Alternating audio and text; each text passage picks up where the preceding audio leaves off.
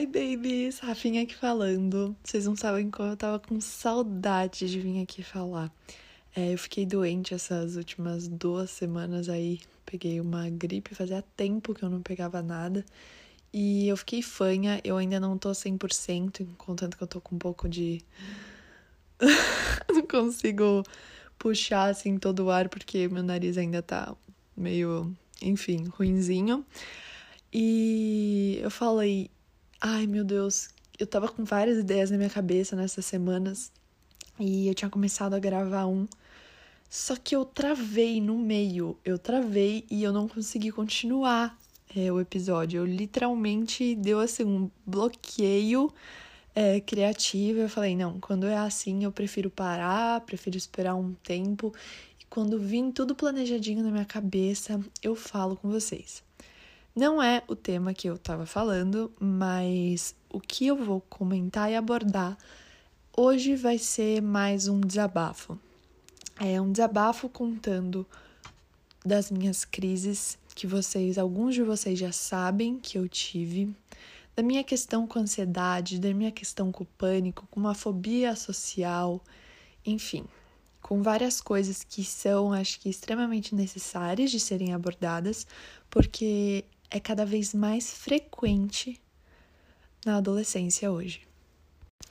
Sobre o meu processo de tratamento, é, tudo isso, eu não vou falar aqui, porque eu ainda estou no processo. Então eu quero deixar separado para um episódio futuro, para que eu possa trazer tudo de uma forma abrangente, sabe? E mais completa. Agora eu vou falar só o que eu tive, que é uma coisa que eu já tenho conhecimento, porque o clímax assim de tudo isso já aconteceu e agora tá bem mais assim tudo equilibrado tudo é, caminhando assim para eu lidar cada vez melhor com isso.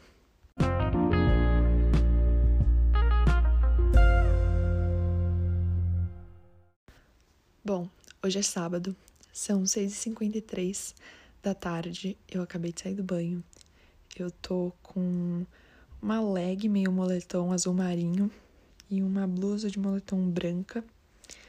Com uma meia quentinha, estou na frente da minha escrivaninha. Do meu lado esquerdo tem a minha mesa de cabeceira e no meu lado direito uma cadeira e atrás minha cama. Isso é só um pouco do que eu faço quando eu tô tendo uma crise de ansiedade. Nomear os objetos à sua volta é, são coisas que você me ouvindo de primeira é, a primeira vez vai ficar, meu Deus, o que, que ela tá fazendo? E vocês não têm noção quantas dessas pequenas coisas ajudam. E é o que eu vou trazer quando eu terminar de contar toda essa minha trajetória que eu descobri o que realmente era ter uma crise. Tudo começou lá para setembro, outubro do ano passado.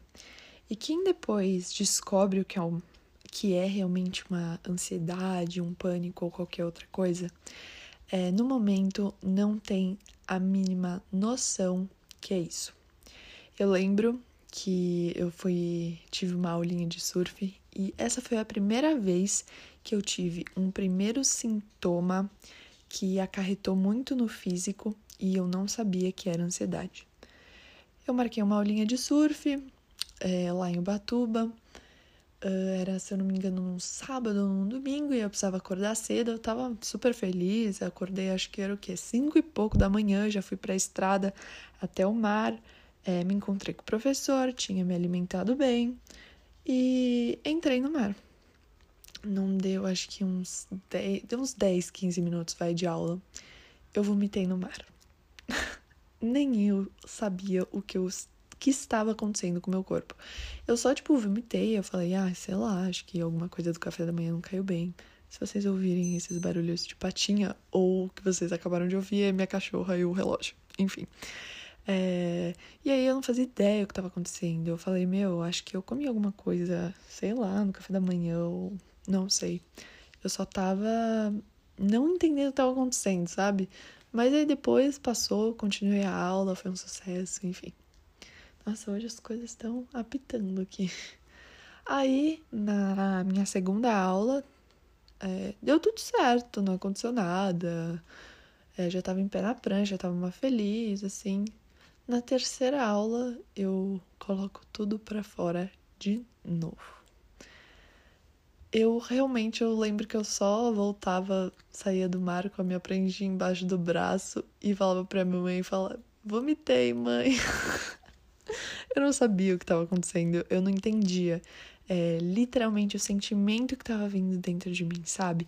Era uma excitação de estar tá muito feliz, de estar tá na aula, que acho que embolava tudo e dava uma descarga de adrenalina e eu colocava tudo para fora, sabe? Era foi assim bizarro, estranho e nojento. Desculpa se você estava comendo agora ou fazendo outra coisa, enfim.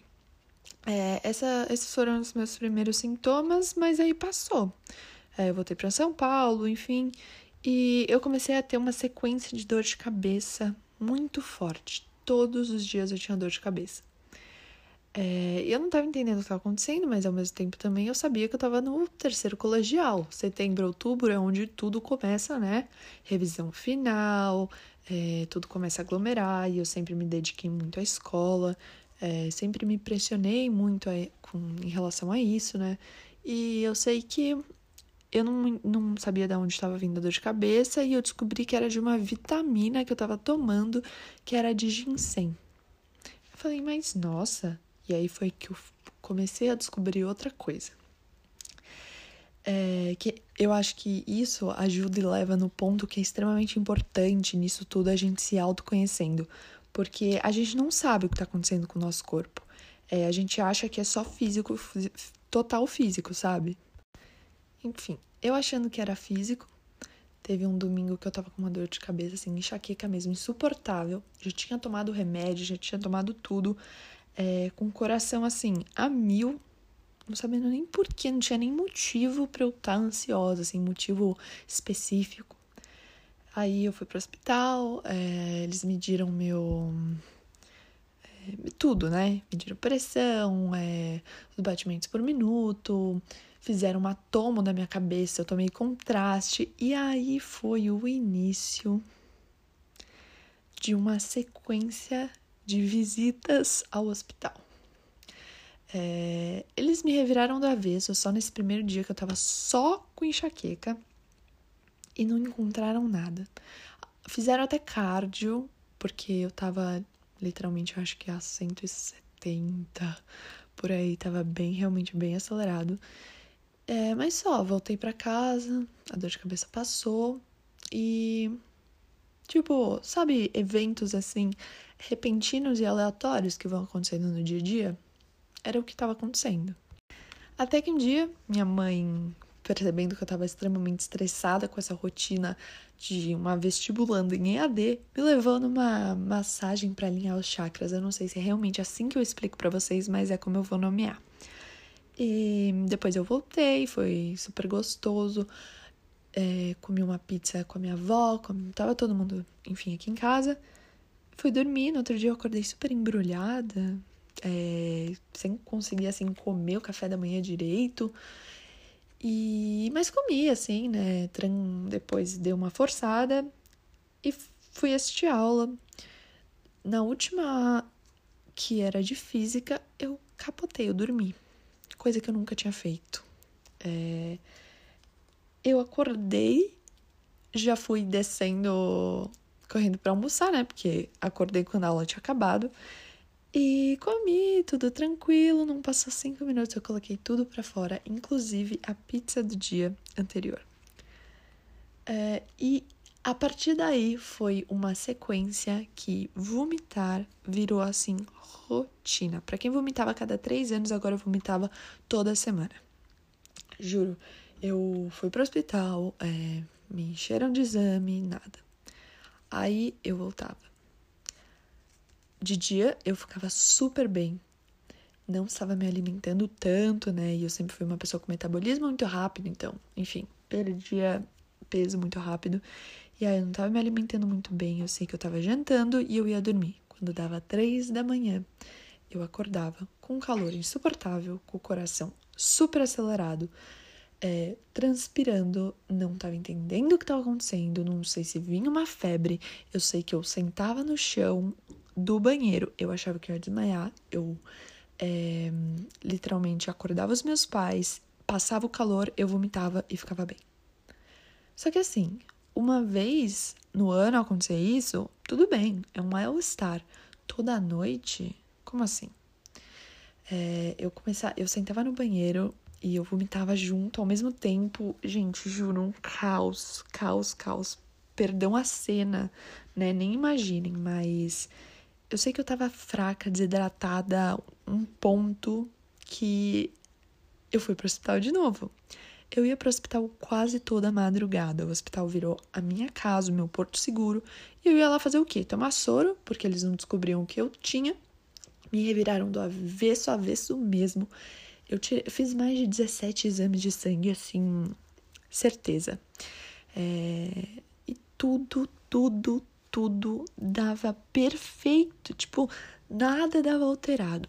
O que às vezes dava um pouco modificado de um exame e outro eram os hormônios. Mas nada de problema na tireoide. É uma coisa só também que deu que a gente começou a desconfiar era diabetes, porque eu bebia muita água e assim ia no banheiro toda hora, né, por conta de beber muita água. É, fiz exame de diabetes também, nada, não deu nada. Fui médico de metabolismo, gente. Foi um processo que eu perdi as contas da quantidade de médico que eu fui. E eu não sabia o que eu tinha. Eu não descobria. Eu não. Pensa, eu ainda estudando todo dia, super exausta, ainda vomitando toda noite, indo parar no hospital. Fizeram um teste de corona em mim também, isso tudo, né? Porque eu já tinha ido pro hospital tantas vezes. Foi um batalhão, um batalhão de, de exames e na, ninguém descobriu o que eu tinha. Até que eu parei de ir no hospital e tentei sair um dia que, tipo, um fim de semana. É, a gente foi sair é, para almoçar fora, coisa que a gente não fazia há muito tempo. A gente saiu, é, eu levei uma lancheira, porque é tão bizarro as coisas e eu só consigo perceber isso agora que pequenos momentos meus que aconteceram foram gatilhos suficientes para eu. É, como eu posso falar? Criar costumes que faziam eu me sentir segura. Então, vomitar, que era uma coisa constante agora e eu não estava sabendo por quê, foi 100% relacionado à comida. Então eu tinha medo de passar mal de fome. Então eu queria comer a todo momento. Só que eu comia a todo momento e eu vomitava. Quando eu vomitava, eu ficava fraca e não conseguia comer. Só que aí eu tentava me forçar a comer porque eu tava com medo de passar mal. Era um ciclo, virou um ciclo doentio eu estava na beira de entrar com um transtorno alimentar, porque tomar café da manhã, almoçar e jantar para mim era um martírio. Eu não conseguia sentir o gosto da comida direito, porque eu ficava preocupada se a comida ia digerir, se eu não ia vomitar, se eu não ia passar mal comendo aquilo. Foi 100% um período muito complicado. Eu tava, às vezes, assim, andando de bicicleta na rua vinha um calor insuportável, um batimento no coração acelerado, uma fadiga absurda. É, sintomas que a gente não conhece, né? É tudo desconhecido ainda nesse mundo. Quando a gente não sabe ainda o que a gente tá passando. Quando a gente, enfim, voltando ao assunto do, do almoçar, né, que eu viajei. Eu tava com esse negócio de fome, e aí a gente, o restaurante tava com fila, a gente foi em outro para comer. E assim, eu estava morrendo de fome. É, eu sentei, eu sentia a minha pressão cair e começava com enjoo. Nisso eu já tava o quê? Tomando Vonal, né, pra evitar a ânsia. Falei, mãe, você não tá entendendo. Hoje, assim, você vai precisar pegar comida para mim. Eu só sentei, assim, na mesa. É, tava, assim, super mole, sabe? Que é um mal-estar. E minha mãe foi pegar comida para mim, gente. A última vez que ela fez isso, eu tinha o quê? cinco anos, sei lá. É, e eu, foi uma regressão que Enfim. eu me senti, eu tava me sentindo uma pessoa, um bebê dependente 100%, ou da pessoa para me levar no hospital, ou da pessoa para me ajudar e socorrer, porque eu passava mal toda hora. É, ela trouxe a comida para mim, não deu tempo assim de eu colocar um garfo na boca. Eu coloquei para fora, tipo a janta do dia anterior. Nada estava digerindo no meu estômago. Eu estava tão preocupada. E o estômago é uma coisa que mexe assim 100% quando você não tá bem é, mentalmente, né? E aí eu passei mal, veio a bombeiro me atendeu no meio da estrada. Foi assim, um caos. Meus batimentos estavam lá em cima, voltamos correndo pro hospital porque a gente estava na estrada, né?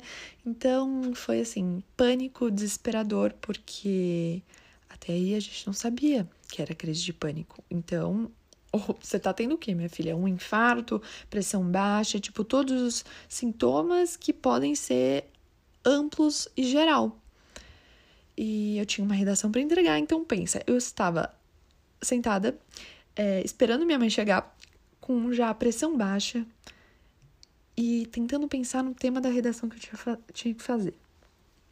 Tá parecendo confuso? Tá, mas eu juro que vai, vai chegar num contexto, tá bom?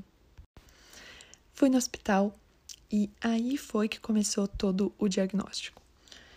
Eu tinha dado a entrada no hospital pela oitava, sei lá vigésima vez. É, eu já tinha, assim, eu já conhecia os médicos. E minha mãe, como uma mãe, né, começou a pesquisar que nem uma doida na internet o que, que era, porque depois a quantidade de exames que eu tinha feito e ninguém descobria, ela começou a vasculhar, tipo, jogando realmente os meus sintomas.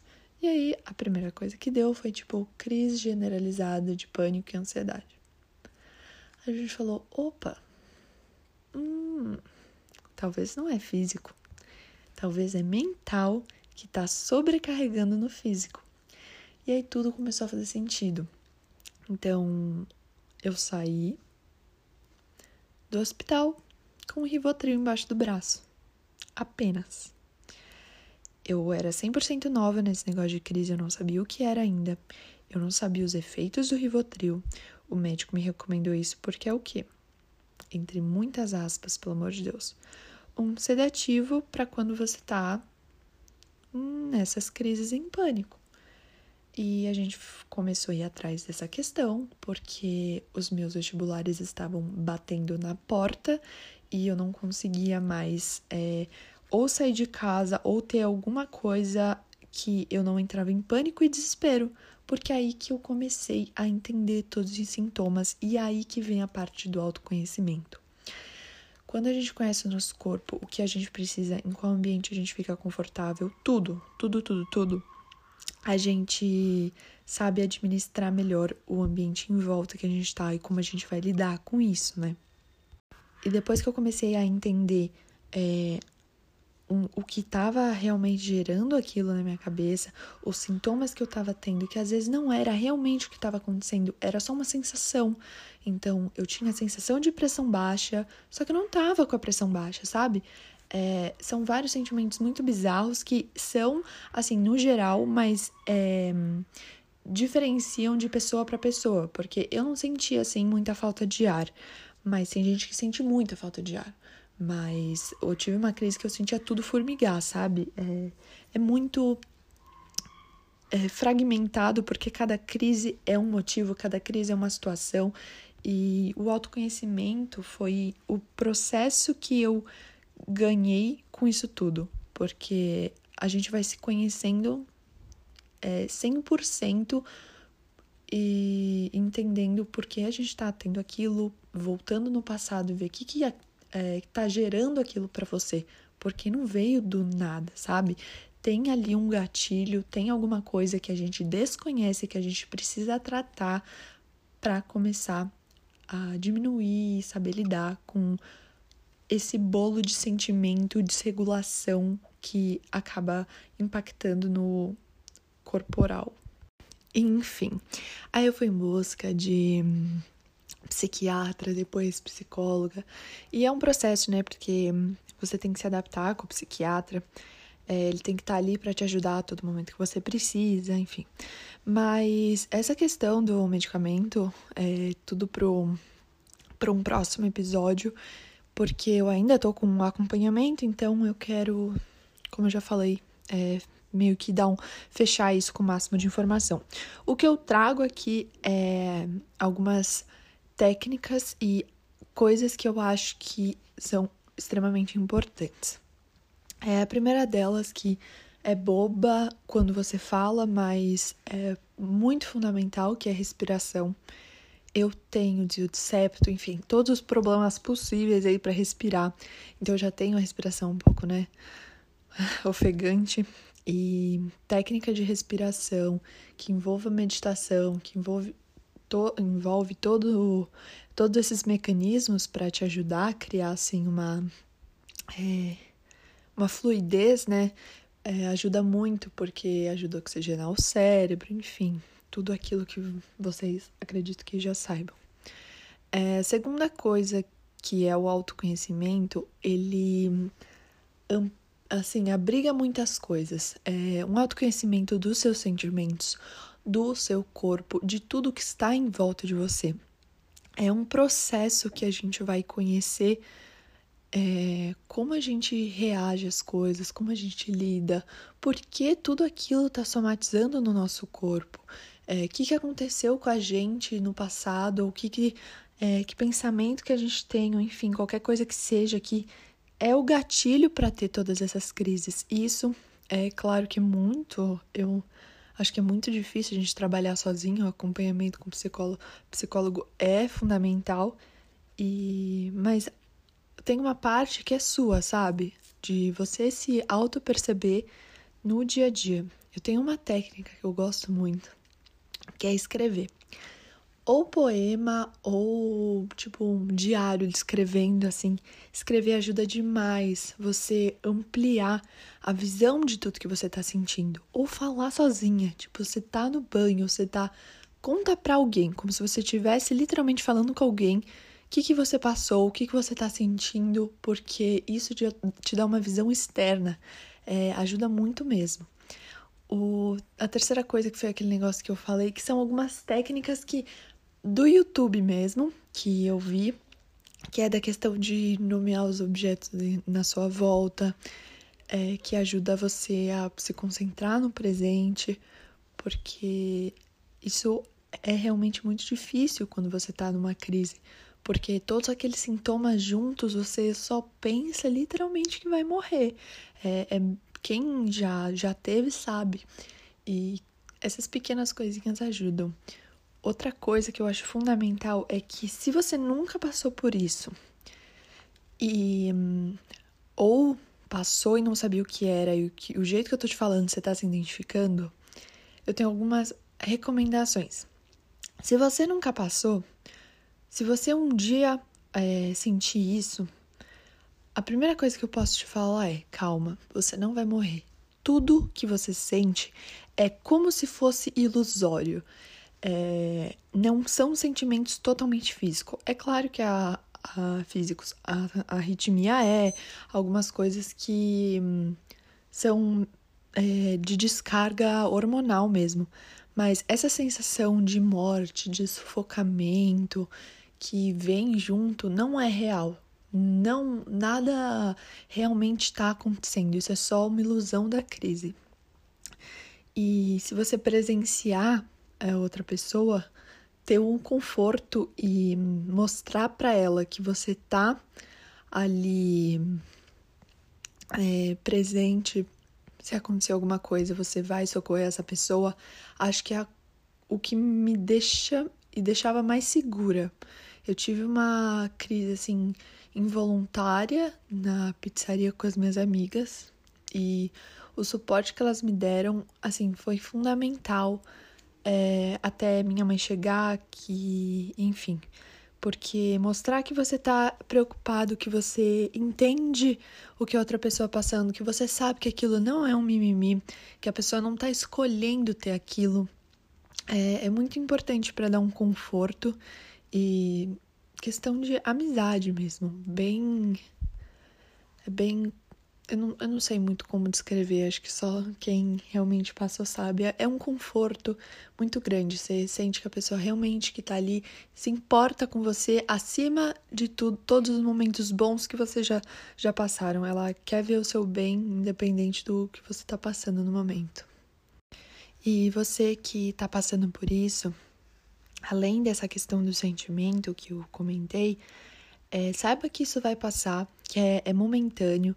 Então, quando você for em busca de tratamento e tudo isso, criar uma rotina, exercício físico, é, foi uma das coisas que mais me ajudou. Eu sempre fui, assim, de me dar o máximo na educação física. Aí depois que eu comecei, que eu adorava assim jogar realmente, mas eu não tinha nada extra, sabe? Era só eu era dependente da educação física do colégio. E no primeiro ano do colegial que eu fazia academia uma vez na semana. eu não tinha um foco, era só meio que enfim, fazia academia por modinha. E depois eu parei, foi quando veio todos os, meus sintomas e eu não, assim, eu virei uma rata de academia. Eu, a, o exercício ajuda demais a controlar essa questão hormonal, é, liberar endorfina, tem diversos benefícios. E a última coisa, porque realmente esse episódio é mais um desabafo e um, um abraço assim virtual para falar que se você passou, tá passando é, conhece alguém que passa, saiba que e conte para essa pessoa que ela não tá sozinha, que tem muitos, principalmente adolescente, a quantidade de é, gente nessa idade que sofre com isso, é uma coisa que não, não conhece, sabe? é, lidar com o início de depressão, lidar com essa questão de ansiedade, pânico, de uma fobia social que essa quarentena é, trouxe e só agravou porque é, deixou a gente sem contato com todos e essa retomada para alguns é muito difícil e impactante. É, você não está sozinho, tem todo, assim, meia população. O Brasil é um dos países que mais tem é, casos de ansiedade, depressão, é, é, é por conta do país realmente que a gente vive, né? Das condições é, tem, acho que, um pouco a ver. Mas tem, tem muita gente que passa pela mesma coisa. Então, buscar ajuda é importantíssimo. Você não é único, você não é estranho por estar passando por isso. Bom, perdão ter sido curtinho, eu queria deixar um, esse separado mesmo para contar e introduzir para vocês porque na internet a gente vê tudo perfeito, né? A gente vê tudo, nossa, olha como ela tá feliz e, tal, mas ninguém vai filmar você tendo uma crise, ninguém vai postar, sabe? Não é uma coisa confortável, é uma coisa muito delicada para algumas pessoas de falar, conversar, isso gera diversos gatilhos. Então, contar para vocês aqui, mostrar que eu eu posso falar que eu tenho isso porque eu acho que é uma coisa que a gente carrega para a vida toda, a gente só aprende a lidar. Então, eu posso ficar três anos sem ter uma crise e aí de repente eu ter uma. A gente nunca vai saber. É, a gente está sempre numa montanha russa de emoção. É, como eu já disse, né?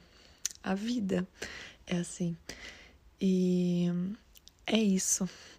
Espero que tenha te ajudado de alguma forma a te acolher se você tenha isso ou abrir sua mente para isso também, porque tem muita gente que não sabe que isso é realmente é, um conflito que muitas pessoas enfrentam e trata com irrelevância, mimimi, qualquer coisa do tipo, porque dói muito quando alguém fala que é sua escolha ou que você está fazendo isso para chamar atenção, porque é involuntário de uma certa parte quando você tá toda descontrolada.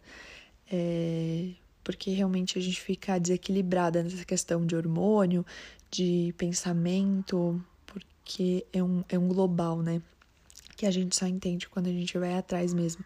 Então, trata isso com seriedade se você passa por isso, se você conhece alguém que passa, dê importância e entenda que isso vai passar e faz infelizmente parte um pouco desse século XXI, onde tudo é um turbilhão de informação e um mundo meio caótico, né? É isso. é um life update aqui pra falar para vocês o que eu tenho, que é uma coisa que eu sempre quis compartilhar, porque eu sei que muita gente tem. Um, espero que vocês tenham, tenham tido, enfim, um ótimo dia. É, eu agora, no momento que você tá, que eu tô lançando esse, eu tô com o meu Insta desativado, que é o Insta que eu uso. Não sei se eu vou voltar com ele, que isso também é um outro episódio.